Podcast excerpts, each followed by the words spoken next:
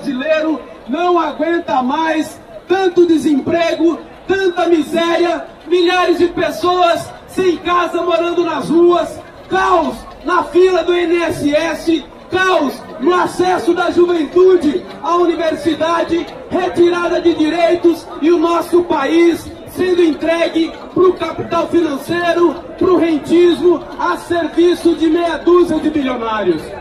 O governo Bolsonaro, após os sucessivos golpes que aconteceram no nosso país, está aí para representar o interesse do capital financeiro, essa extrema-direita fascista que atende aos interesses dos banqueiros e dos rentistas. Ao povo brasileiro, às esquerdas, às centrais sindicais, aos movimentos sociais, aos partidos políticos, devemos construir um amplo processo de unidade para ir para a sociedade, ganhar maioria na sociedade, convencer a ter políticas públicas para geração de emprego e renda. As centrais sindicais estão discutindo uma ampla campanha em defesa de emprego, contra a desindustrialização, contra o fechamento das fábricas, contra o fato que os empresários industriais estão ganhando bilhões no mercado financeiro e estão fechando as suas fábricas, colocando trabalhadoras e trabalhadores no olho da rua. Nós precisamos defender investimento público, que é o que de fato gera emprego no país, investimento na educação, na saúde pública, na moradia popular,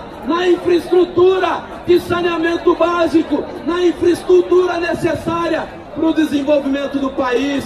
Temos que defender passe livre para os desempregados poderem circular nas cidades, creche para as trabalhadoras e uma medida, um conjunto de políticas que nos tire do pântano da extrema-direita. Combater o bolsonarismo é defender emprego, direitos sociais, anulação da reforma da Previdência e colocar em marcha Há uma grande unidade do povo para derrotar o bolsonarismo, para derrotar o ultraliberalismo e esse projeto que só traz desgraça, desemprego e desesperança para mulheres e homens do nosso país.